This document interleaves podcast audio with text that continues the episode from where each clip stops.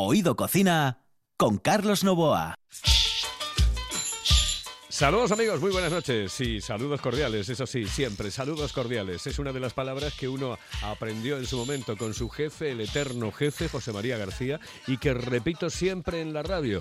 Saludos cordiales. En el control está Juan Saiz.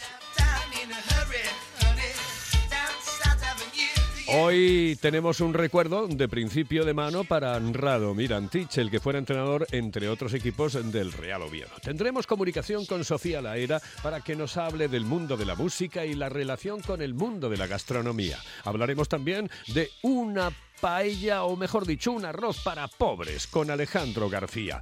Y la comunicación la mantendremos con Nacho Gancedo porque nos hablará de cachopos y de chosco. Hola, Carlos. ¿Cómo estás? ¿Qué tal?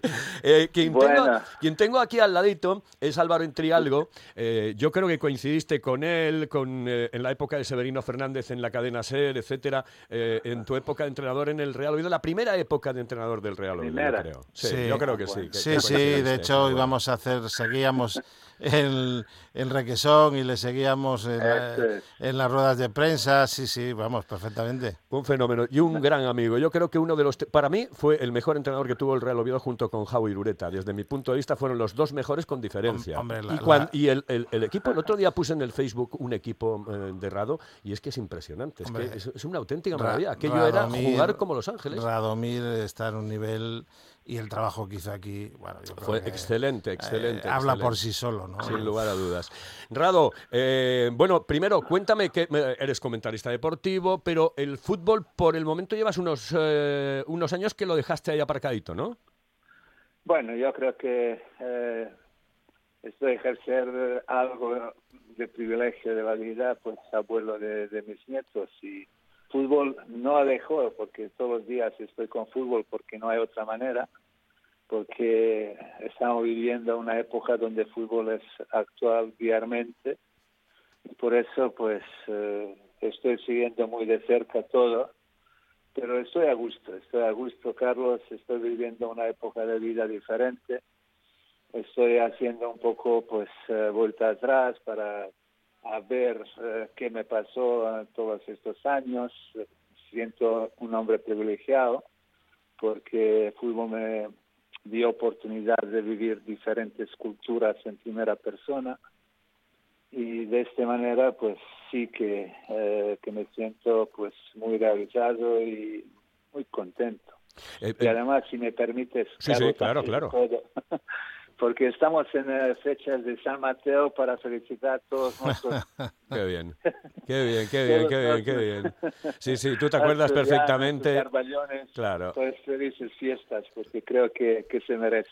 Es, una lástima, Radomir, lo de dejar aparcado el fútbol, ¿eh? porque ahora, en concreto en la capital, hay un hueco que se podría aprovechar. bueno, eso sería muy complicado, muy complicado.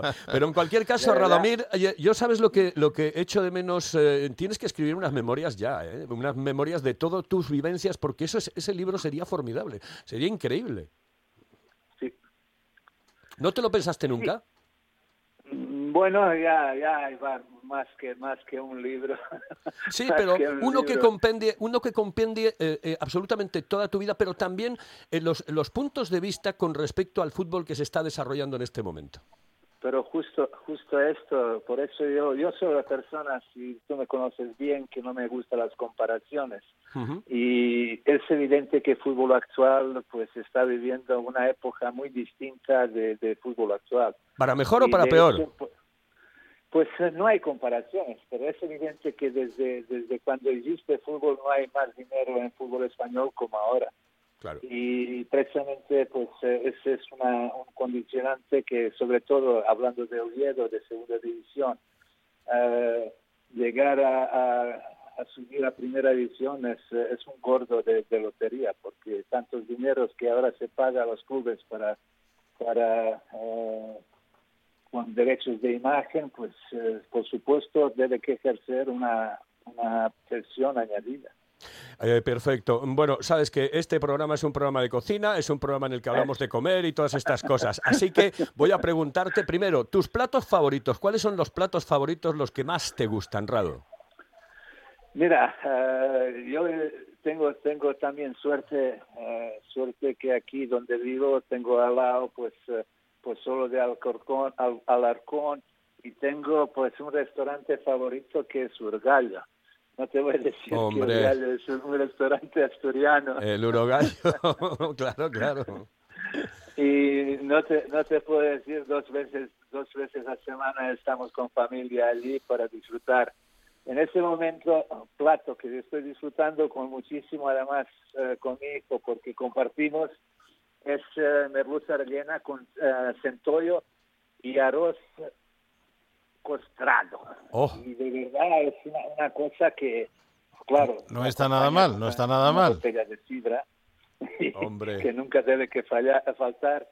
Y eso es un poco un, un plato que en este momento me, me encanta. ¿Y alguna vez has hecho o haces algún plato tú o lo dejas al resto de la familia? Yo tengo prohibido entrar a cocina para beber agua a mi mujer. Son medidas de seguridad. Medidas de seguridad, sí. Además debe ser un poco pejeras. Dice, ahí no, ese tienes que adelantar un poco más arroz, seguro. Carlos, Carlos, te puedo decir, te puedo decir que, que última mi experiencia que siento como privilegiado, eh, conociendo una nueva cultura china, yo pensaba que no existe ni una ni un país del mundo con tanto fan de comer como España. Y de hecho, siempre decía que España se vive para comer. Pero después de conocer en primera persona cultura china, lo veo que ellos están superando esta fama. Sí, sí, Porque sí. es una, un, un país donde se come a las 12 y cena a las 6 y esto va a misa, no se puede cambiar. Pero en caso en caso de, de España sigue siendo pues comida o gastronomía, mejor dicho, pues es eh, un poco gastronomía, es geográficamente muy reconocida. Bueno, y Que perfectamente lo sabe decir, ir en Asturias y no comer fabada, yo creo que es un pecado. Y no hablar de, de Valencia con paella y todas estas cosas que, que tiene tiene mucho mucho reconocido de gastronomía en, en el pro- propia Espa- España. La próxima vez que, que quiera comer fabada Radomir tiene que venir al hotel. Sí, sí, sí. eh, estás, estás, en, estás, eh, estás invitado al Hotel Castillo del Bosque de la Zoreda. Sin duda, Sí, sin sí. duda. Es, es- además es, es el plato favorito de mi mujer, ¿verdad? Porque comer con cuchara para ella siempre es un poco... Sabia mujer, sabia mujer. Eh, Vera siempre lo fue, Vera siempre lo fue. Bueno, eh, Rado, yo quiero mandarte un fuerte abrazo desde, desde Asturias. eh, sabes que te aprecio muchísimo y, y además eh, gracias, con él eh, ma- mantuve una muy buena amistad y sigo manteniendo una muy Sí, buena amistad sí, por eh, con, con el tiempo. Un fuerte abrazo y recuerdos, por Ah, supuesto, a Vera y a toda la familia. Un placer, Muchas Radomir. gracias, Carlos, y una vez más que, que superamos este bache con Real Oviedo. Estoy seguro que esto va a ocurrir y que al final seremos felices, porque 15.000 abonados que tiene Real Oviedo es una garantía que con este ambiente se puede mejorar. Perfecto, pues un abrazote. A vosotros. Hasta luego. abrazo, Radomir. Saludos Hasta cordiales. En la calle Campo Amor, todo un clásico. Restaurante Sidrería Nalón. Una amplia carta y unas especialidades que te harán perder el sentido. Una sopa de pescado increíble, el mejor cachopo de ternera y un plato sublime, la merluza al nalón. ¡Ay, el postre! ¡Los postres! ¡Mmm! Para chuparse los dedos. Restaurante Sidrería Nalón. Nuestro teléfono es el 985 21 20 16. El Nalón. Todo un clásico en la hostelería obetense. Oído Cocina con Carlos Novoa. Héctor de Césare, Caco Cenante y Twingy, Nuevo Mojo Pingón. ¡Vamos pa' Canarias! Ahí están estos amigos. Eh, Caco Cenante, Caco Cenante. Hoy es el que nos trae Sofía Laera, porque nos quiere hablar de una canción maravillosa que ya está sonando. Sofía, muy buenas noches. Hola. Y no solamente os quiero hablar de la canción, sino de lo modernos que somos. Porque no te traigo la canción del año 82, te traigo la del año pasado. Claro, es que eh, eh, lo estábamos discutiendo Juan y yo y le dije, a ver, dile a Sofía cuál es de las dos la que quiere, porque la que yo No, conocía no. era la otra, la de Caco Senante, él solo en el estudio, pero aquí ya es cuando empiezan a decirse, ¿dónde estás, chico? Eh, Y- ¿Y sabes por qué? Bueno, esto es lo más moderno de todo. Vamos a ver, mira, yo elegí esta porque a mí me sorprendió. Fíjate que yo no soy de ritmos urbanos, que no me gusta nada el- la, la música moderna. Yo soy muy antigua, como tú bien sabes. Sí, Pero me hombre, llamó- no, no, no digas eso, no digas eso. No, pero a mí me gusta mucho esta. Y además es muy especial, porque, mira, fíjate, yo no me imaginaba a Caco Senande, que es un señor tradicional, un exponente de la canción protesta en su momento, con algo tan moderno. Fíjate, aquí se mezcla la tradición y la modernidad. Aquí, fíjate, esta canción eh, fue una. Gracias a, esta canción se conoció las Islas Afortunadas y además a un plato en concreto, la salsa más tradicional, que la, la salsa tinerfeña, el mojo picón, que es una maravilla, que habiéndola, ¿para qué nos damos a la salsa barbacoa? Sí, no, y además te voy a decir una cosa, la salsa, eh, o sea, lo que es el mojo picón, cuando te viene en envase, eh, no está nada mal, está muy logrado, porque ya sabes que todo lo que viene en envase muchas veces pierde, Sí. bueno, pues pierde esa calidad, etcétera, etcétera. Es fácil hacer la salsa canaria, Eh, ¿no? El mojo Pero picón. además es que es infinita, tiene un montón de, de posibilidades, porque en realidad es aceite, comino, vinagre, ajo y, ajo y sal, y échale lo que te dé la gana. ¿Y después para qué? Para las costillas, para el pescado, para las papas. Mm, ¿Y por qué le damos a la salsa barbacoa? Con todos mis respetos, pero esto es de aquí mismo. Ya. Y es una cosa que fascina. No, en fin, no sé. Pero bueno, vuelvo, vuelvo a la canción porque esta a mí, con lo poco moderna que soy, me gusta. Bueno. Mira, por una parte, eh, la parte de tradición es un instrumento tradicional canario. Con respecto a la tradición, el timple, que es una, algo que yo también eh, descubrí gracias a esta canción. ¿Y quién mete los arreglos? Benito Cabrera, que, no es, que es nada más y nada menos que el director musical del grupo Los Abandeños, que a mí me encanta. Buah. Me encantan los abandeños. Eso es una pasada. Y cuando graba con, cuando grababa con María Dolores Pradera, eso sí que era una auténtica maravilla. Sí, sí, sí, sí, sí, sí. Además, bueno, y el sonido del timple, que es bastante primitivo, bien. Y este sonido primitivo se va después con otra serie de mm, mezclas de, de- ritmos mestizos que lo que hacen es actualizar la canción. Por ejemplo, Héctor de Césare es un músico que sí que le da a los ritmos mestizos, es- tiene raíces as- andaluzas y argentinas y la música que él hace no es la- una música simple, es una música muy racial y es nada más y nada menos que integrante de la, de la banda que acompañó a una cantante americana, Erin Conning, que no la conocemos mucho, pero bueno, pero fíjate, fue la que en la gira americana, la, la gira española de Gloria Gaynor la teloneó. Oh, Eso por un lado. Y después está Twingy, que es una chica eh, que formaba parte de un grupo canario, una formación puntera en hip hop a finales de los 90 y es una DJ de las más respetadas nacional e internacionalmente.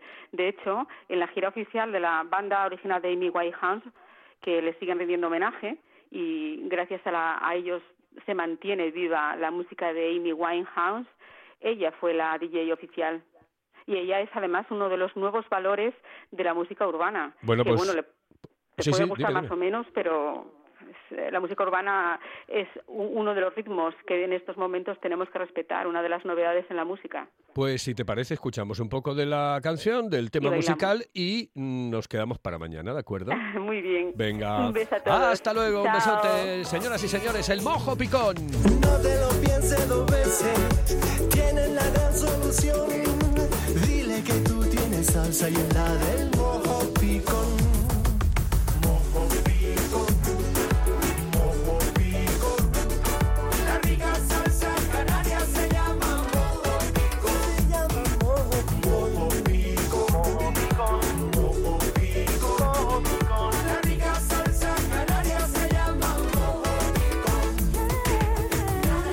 Mojo picón. Señoras y señores. Qué bonita la salsa, la salsa maravillosa, el mojo picón con caco senante. Esto es Oído Cocina y estamos en RPA. Hello, eh, señorita. ¿Sí? Excuse me. Eh, perdón. ¿Me puedo decir, por favor, dónde puedo comer el mejor cachopo? ¿Es cachopo de Asturias? Es cachopo, claro, pero el mejor Ah. de Asturias, no. El mejor de España y, y, vamos, y del mundo entero. No. En Oviedo, en el Pichote Café de la Tierra, en la Plaza Gabino Díaz Merchán. Pero mejor llame para reservar, ¿eh? Apunte. 984 28 29 27. 984 28 29 27. Oído Cocina con Carlos Novoa. Y de los tres chinos que, había en Avilés, uno fue vecino de mi abuelo y tú unos follones que te lo mereces antes y me comes. Ay, el ¿Te del acuerdas de arroz, abuelo? el ¿Te del acuerdas? arroz. Sí, Sí, oh, Mira que hay acuerdo. chinos ahora, ¿eh? Vaya Sobre bicho. todo tiendas. Chinos no sabrá vaya- muchos, pero Sí, pero de chinos. mucho lo de. Tino, que dice que el abuelo estaba enganchado con Tenía un, follón de la hostia. con un chino ahí que estaba aparte, bueno. Bueno, y a partir de ahí te salió la Sí, El canción, abuelo de ¿no? Tino era un poco repugnante. Sí, muy repugnante. Joder, estaba ya pasadín el hombre y ya no, la me cago la leche negra. Después escucharemos la canción, sí, la de los irónicos. Ahora estaban hablando entre ellos. Pero, señoras y señores, cuidadín, cuidadín, que ya la tenemos. Siempre están comiendo arroz. Chiquitito y de color amarillo. Mi abuelo no lo traga ni pa' Dios. El otro día subiendo pa' su casa. Le cayeron cinco kilos de arroz. Bajaba y resbala. La Virgen, vaya hostiazo que se dio. A ese chino no lo puedo ver. Porque debe ser. Estos eran los irónicos. No sé si Alejandro García, que es nuestro especialista en arroz, eh, tiene eh, recuerdos de los irónicos. Alejandro, muy buenas noches. ¿Qué tal? Buenas noches a todos. ¿Cómo estáis? ¿Te acuerdas No, de los soy- irónicos? No te acuerdas. No, claro. yo soy algo, soy algo más joven yo. Ah, a mí no me tocó... Ahora vas de, ahora vas de jovencín, ¿no? Por la vida, ¿no? un poco, un poco. Vas de jovencín. Bueno, esto ya es lo último. Bueno, eh, hoy hacemos un arroz para los eh, bueno mm, eh, comensales eh, que, que quieren gastar poquito, pero que quieren comer muy bien. ¿eh? Es decir, Bueno, un arroz a lo prove.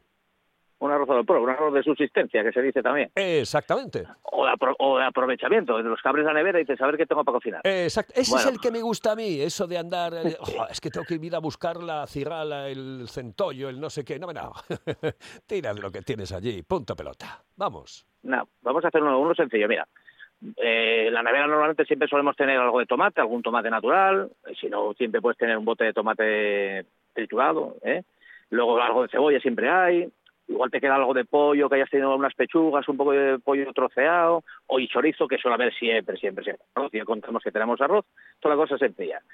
Cogemos y un- yo, yo no digo cantidades, porque bueno, luego cada uno más o menos hace para cuatro, para seis, para dos, por uno solo, para como queráis. Pero bueno, tú coges el tomate natural, lo troceas en taquitos, en tacos, tienes también eh, troceado un poquitín de ajo, poco ajo, luego un poquitín de cebolla, y luego importante, para un arroz pobre entra muy bien la patata, porque la patata forraba mucho, por eso lo llaman así también. Y nada, lo troceas todo en pequeño, lo pones con un poco de oliva, y esto ya no falta hacerlo en una paella, esto ya vale una tartera que tengas en casa baja, ¿eh? porque ya no es arroz al grano finito, finito.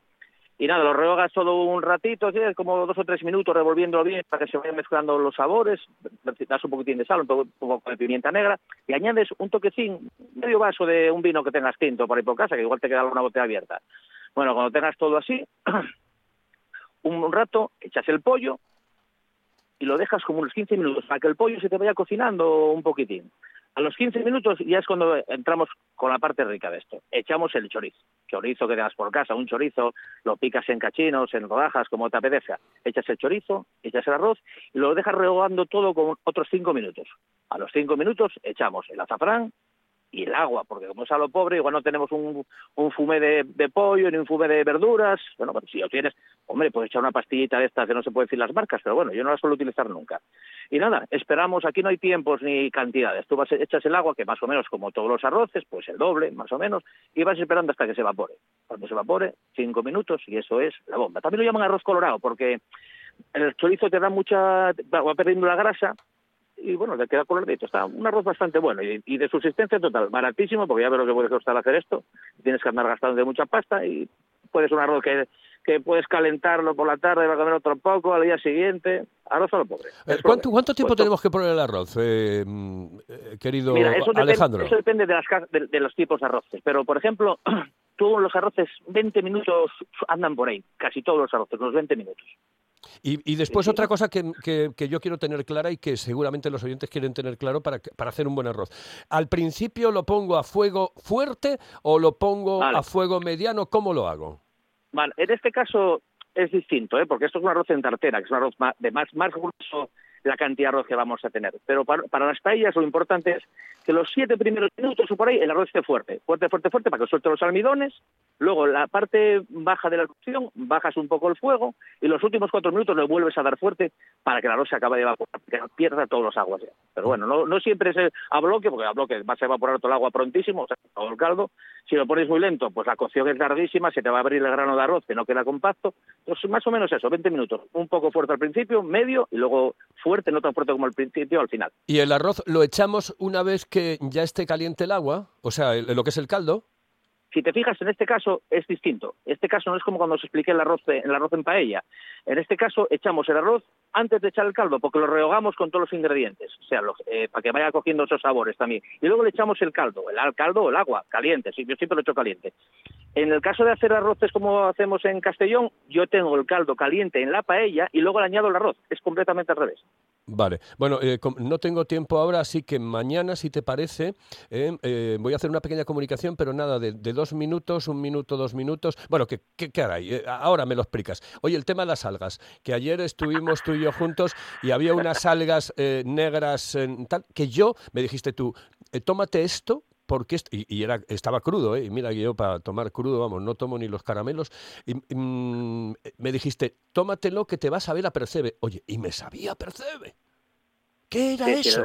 ¿Qué es eso?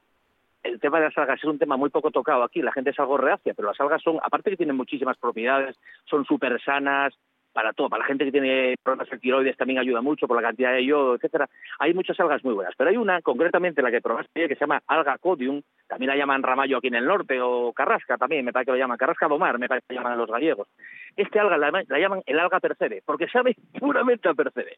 Es riquísima, la puedes comer en ensaladas, en crudo, en, la- en los arroces, eh, puedes hacer eh, eh, como o sea, para hacer fumets, es una alga espectacular. Pero ¿Y, en qué- crudo, y tú cómo, directamente. y cómo lo haces? No, no, no, digo, crudo ya lo sé cómo se hace, que crudo es crudo. eh, pero Pues mira, hoy concretamente voy a hacer Si un haces arroz una salsita. y ese alga en cruda, Sí.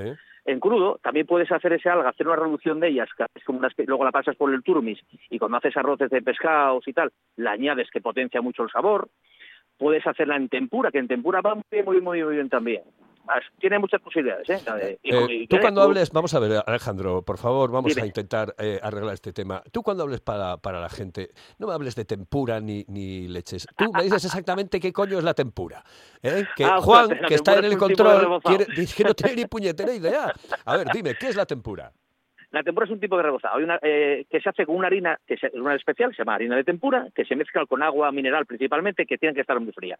Y eso da una capina muy fina, muy fina, muy fina a lo que vayas a utilizar rebozando con ella. Pues a verduras, a lo que tú quieras. Estupendo. Bueno, pues que no tengo más tiempo. Ya te veo por ahí, ¿vale? nos Venga, vemos. un abrazo, hasta Vale, ya te- luego. ya te Alejandro llevo- García. hasta luego, hasta luego, hasta Hasta luego. hasta Ahí luego. estaba con el arroz a lo prove. Y vamos a tener comunicación con Nacho Gancedo. Nacho Gancedo eh, pasa por ser, ya saben ustedes, el hombre de los cachopos, el de la guía del cachopo y el que organiza muchísimas cosas. Pero es que tiene muchas, muchas cosas este, este mes. Porque, por ejemplo, eh, eh, creo que para finales de diciembre, eh, de joder, diciembre, para finales de este mes, de octubre, va a tener las jornadas del cachopo por España, en octubre concretamente. Y después las jornadas del Chosco de Tineo en Madrid y en noviembre las jornadas del cachopo en Madrid. Nacho, buenas noches. Buenas noches. ¿qué Muy tal, buenas noches. Carlos? Muy bien. Oye, que tienes las jornadas del cachopo por España en octubre. eh, ¿y, y qué tienes? ¿Que recorrerte toda España? En este caso no, en este caso sí que hacemos hacemos dos al año, unas que son ahora las de las de octubre, que son del 24 de octubre al 3 de noviembre, y participaremos más o menos unos 15 restaurantes, porque hay restaurantes de Canarias, de Mallorca y demás, y en este caso sí que no vamos. Luego cuando cuando es el concurso en en enero, en enero, febrero, más o menos a primeros de año, y sí que vamos a visitar locales pues prácticamente por, por toda España. Por toda España. Después tienes las jornadas del Chosco de Tineo en Madrid. ¿Esto dónde lo organizáis? ¿Dónde lo hacéis? Pues las jornadas del Chosco son del 17 al 24 de octubre y esto participarán unos 20 restaurantes asturianos de, de Madrid. bueno, casi todos son, son asturianos. Son gente que, bueno, que en su momento se, se fue a Asturias, se puso su, su restaurante en Madrid y en Madrid hay una cultura de, de la gastronomía asturiana muy, muy, muy, muy grande. Yo creo que casi más que, que en Asturias y todo. Y participarán eso, unos 20 restaurantes y ahí simplemente lo que se hace es poner un plato de degustación de, de chosco y después un, un plato elaborado, que yo mm, era un, un auténtico desconocido del chosco hasta ahora y hay un montón de, de platos que se pueden hacer con chosco que es que es tremendo. Entonces vamos a hacer las primeras jornadas en Madrid para que para que los madrileños sepan lo que es el, el chosco también. Que en Asturias siempre lo conocemos, fuera todavía no, no Eso- lo conocen mucho. Eso va del 17 al 27 de octubre y lo habéis puesto a un precio pues asequible, a 12, 12 euros, ¿no? A 12 euros, exacto. A Pues sí, 12 sí, es- euros. es, es una mini degustación y, y después te viene el plato y te digo, te vienen, pues puede haber croquetas, puede haber fabada de, de chosco, puede haber tortilla de chosco, hay un, un montón de es un, un, un precio además que para Madrid es de, es de risa, así que no incluye bebida ni nada, la idea es que la gente cuando se vaya a cenar, pues igual que te pide un plato de calamares, unas croquetas, un cachopo, pues pues vayan cogiendo la costumbre de pedir pues un plato con, con chosco.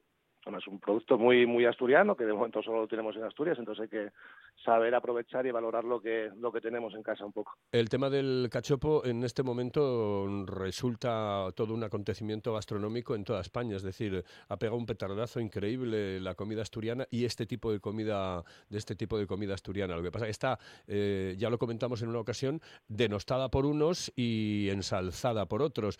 ¿Se arregla algo eso de, coño, que no es un San Jacobo, que esto es otra historia?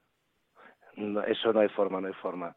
Eso, date cuenta que, que, que, bueno, en Asturias sí que lo conocemos de hace muchos años, pero, pero lo que es fuera de Asturias, el cachopo realmente empezó a conocerse hace tres, cuatro, cinco años. Nosotros en, en Madrid llevamos siete años haciendo jornadas, pero cuando llegamos a Madrid hace, hace siete años eh, hicimos una encuesta y solo el 1% de la población sabía lo que era lo que era el cachopo. Entonces eh, eh, la gente eso siempre lo asimila o al San Jacobo, o a la milanesa o a, o a cualquier otro plato, pero no, o sea, se sorprende cuando les dices cachopo, ¿qué es eso? No saben, no tienen idea de lo que de lo que era. Empecemos, esperemos que poco a poco pues se vaya reconociendo como, oye, como un plato típico de la gastronomía asturiana y que, por ejemplo, en en, en la RAE le quiten la denominación esa que tienen que, que es un, un cachopo es un tronco hueco y seco de árbol pues que, que, oye un cachopo no un cachopo Ah, es que le pongan, que le pongan como mínimo otra acepción, porque realmente el cachopo sí es cierto, es un tronco eh, hueco y de ahí viene evidentemente la tradición, eh, porque quien lo inventa en su momento dice, bueno, pues voy a hacerlo de esta manera, pero el cachopo realmente es eso. Eh, otra historia es que la Real Academia de la Lengua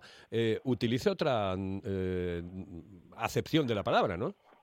Exacto, sí, pero que bueno, que poco a poco que se vaya reconociendo, como hay muchas palabras de muchos platos que se llegaron a, a reconocer, pues poco a poco que, que el cachopo que se reconozca y que se, o, por lo menos que se conozca en, en, en el mayor sitio posible, porque es que al final, quieras que no, el cachopo es un plato que te trae muchísimo turista a Asturias. Gracias a- yo tengo re- restaurantes de Madrid que te lo que te lo dicen, que es que te entra la gente y te, te comen el cachopo porque van expresamente por el cachopo y te dicen, ¿y esto de dónde viene? Y dice, bueno, pues viene de Asturias, que Asturias es un, una provincia, una región al norte de España y, y no sabían ni dónde quedaba Asturias y lo conocen gracias al cachopo. Entonces son cosas que tenemos que, Sin lugar que a valorar. ¿no? Y cu- cuidar. nuestra- Cuidar, cuidar mucho, cuidar mucho. Tenemos que cuidarlo absolutamente. Bueno, cuando estés en Madrid me pegas un toque ¿eh? por el WhatsApp y me dices que estoy aquí, que quiero hablar contigo en el programa. eh, Y así me pones a alguien al micrófono, ¿de acuerdo? Perfecto. Un abrazo, Nacho. Hasta Un luego. abrazo, muchas gracias. Y al Oviedo, ¿eh? ¿Cómo lo pasa? Este lo pasa muy mal con el Oviedo. lo pasa muy mal. Eh, bueno, lo mismo que Juan Saiz, que está en el control. Señoras y señores, aquí estuvimos. Em, volvemos, si les parece, mañana. ¿eh? ¿Vale? Venga, hasta luego. enfrentarme con él y voy a pintar la cara ese chino no lo puedo ver